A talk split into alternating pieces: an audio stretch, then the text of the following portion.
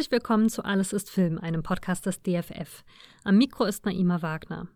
Ich spreche heute mit meinen Kolleginnen Hanna Schreier und Britta Juck aus der Abteilung Filmbildung und Vermittlung darüber, wie und warum wir im DFF schon mit den allerjüngsten Filmen im Kino schauen und wie die Kinder diese Filme erleben.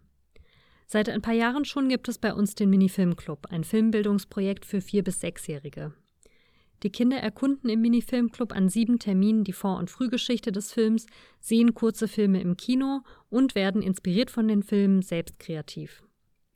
Zuerst einmal wüsste ich gerne, warum arbeitet ihr mit dieser jungen Zielgruppe? Hanna, wie ist das bei dir? Ich für mich persönlich kann sagen, es macht mir unglaublich viel Spaß. Es ist mir tatsächlich ein Herzensanliegen, Kindern einen ja, spielerischen Zugang zu Filmkunst, zum Kino, aber auch zu unserem Museum zu schaffen. Und ich glaube, äh, kulturelle Bildung, worin ich die Filmbildung äh, verorte, ist ein essentieller Bestandteil von Allgemeinbildung.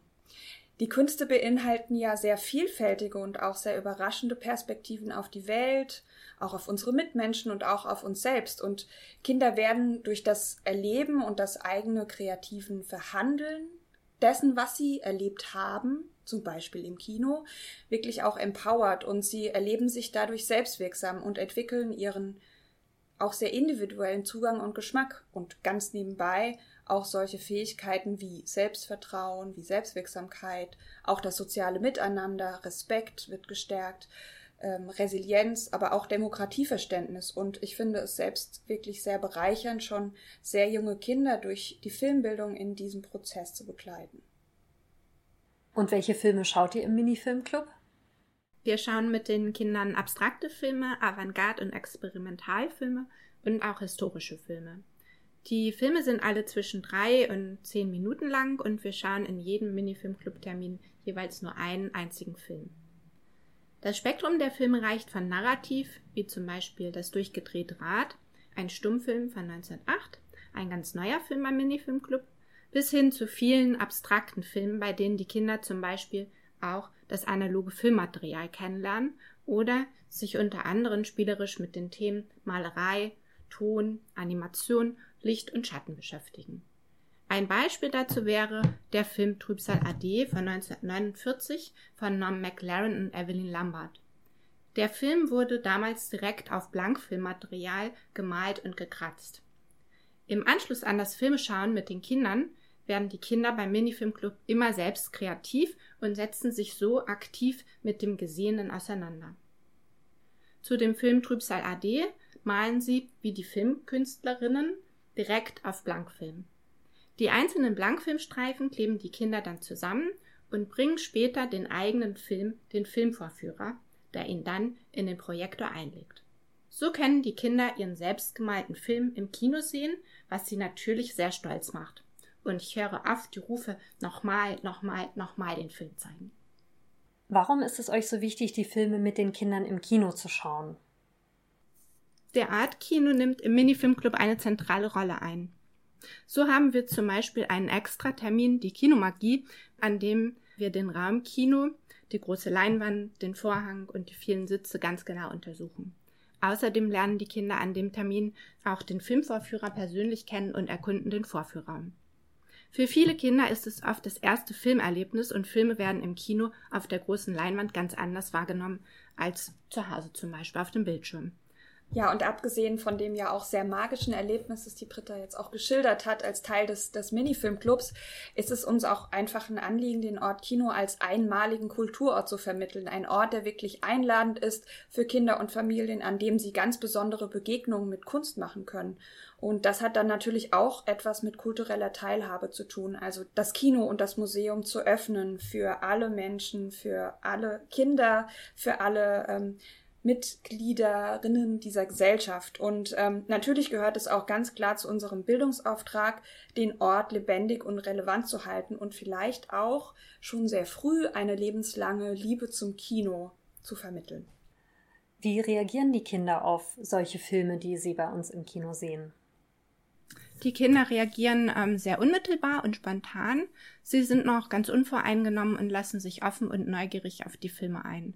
So entdecken sie zum Beispiel in einer beweglichen, abstrakten Tuschelinie eine eigene Geschichte oder lassen sich von einer Musik mitreißen und beginnen im Kino zu tanzen. Ja, es ist wirklich sehr spannend, wie wirklich äh, körperlich die Kinder vor allem auf abstrakte Filme reagieren. Ähm, mit den Partnerinnen im Projekt, den Pädagoginnen, mit denen wir sehr eng zusammenarbeiten, ähm, haben wir so ein bisschen auch die Perspektive daraus herausgearbeitet, dass es eben vor allem darum ist, weil die Kinder nicht so sehr mit der ja, Entschlüsseln der Narration beschäftigt sind. Also es ist wirklich spannend zu sehen, wie diese abstrakten Filme wirklich sehr, sehr körperlich wirken. Und wie gesagt, es wird getanzt zu den Formen und Farben auf der Leinwand, es wird der einladende Rhythmus aufgenommen. Und nach einem solchen Erlebnis ist es dann auch sehr wichtig, diesen besonderen Eindruck verarbeiten zu können mit den Kindern und dafür auch sehr verschiedene Materialien bereitzustellen. Die Kinder dürfen auch während des Filmschauens im Kino sprechen und tauschen sich direkt darüber aus, was sie sehen. Zum Beispiel, welche Motive sie entdecken oder sie lachen über wirbelnde und tanzende Farben und Linien. Im Anschluss an die Filme sprechen wir mit den Kindern über ihre Eindrücke, fragen, was sie gesehen und gehört haben, und da können sich immer alle Kinder beteiligen. Viele Motive in den Filmen knüpfen an die, an die, Lebenswelt von Kindern an und da fast alle Filme ohne Sprache auskommen, eignen sich die Filme auch sehr gut zur Sprachförderung. Ein aktueller Film, When Cities Fly von Khaled Nzar, eröffnet zum Beispiel eine interkulturelle Perspektive. Der Film zeigt spielende Kinder in Amman in Jordanien und über den Dächern der Stadt im Wind fliegende Drachen. Bei Kindern aus einer Kita aus der Frankfurter Nordweststadt habe ich eine intensive Verbindung zum Film erlebt. Sie haben sich in dem Film wiedergefunden, weil sie durch ihre Familien einen direkten Bezug zu dieser oder einer ähnlichen Stadt haben. Das Thema ist dann in das Gespräch mit den Kindern eingeflossen. Die Kinder haben sich in ihrer Identität gestärkt gefühlt und waren stolz, dass in ihrem Land so ein Film gedreht wurde und dann im Kino des DFF zu sehen war. Als die Kinder dann später auch noch die gleichen Tüten, die im Film zu sehen waren, aus dem Urlaub mitgebracht hatten, hatten wir das Gefühl, dass der Film seinen Weg in die Familien gefunden hat. All diese Filme, die wir im Mini-Filmclub sehen, sind ja nicht explizit für ein junges Publikum entstanden. Warum habt ihr diese Filme ausgewählt? Ja, eines unserer Qualitätskriterien tatsächlich ist es, ganz klar Kinder als Menschen von heute wahrzunehmen, die selbstverständlicher Teil unseres Hauses sind und denen wir selbstverständlich qualitätsvolle Kunst auch zeigen wollen. Das ist unser Bildungsauftrag und aus dieser Logik dieses Auftrags heraus war es uns schon bei der Konzeption des Mini-Filmclubs klar, dass wir als DFF Filmerbeinstitution und Filmmuseum Kindern mehr Vielfalt in filmischen Ausdrucksformen bieten wollen.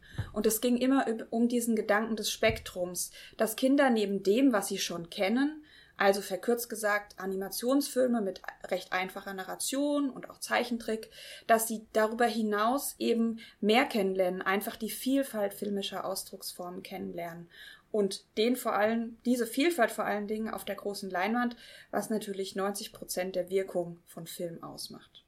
Vielen Dank euch beiden für das Gespräch. Wir werden im Podcast sicher noch häufiger über die Filmbildung und Vermittlung am DFF und den Schwerpunkt frühkindliche Filmbildung sprechen. Über Feedback und Themenwünsche zum Podcast freuen wir uns. Schreibt uns einfach an podcast.dff.film oder in den sozialen Medien.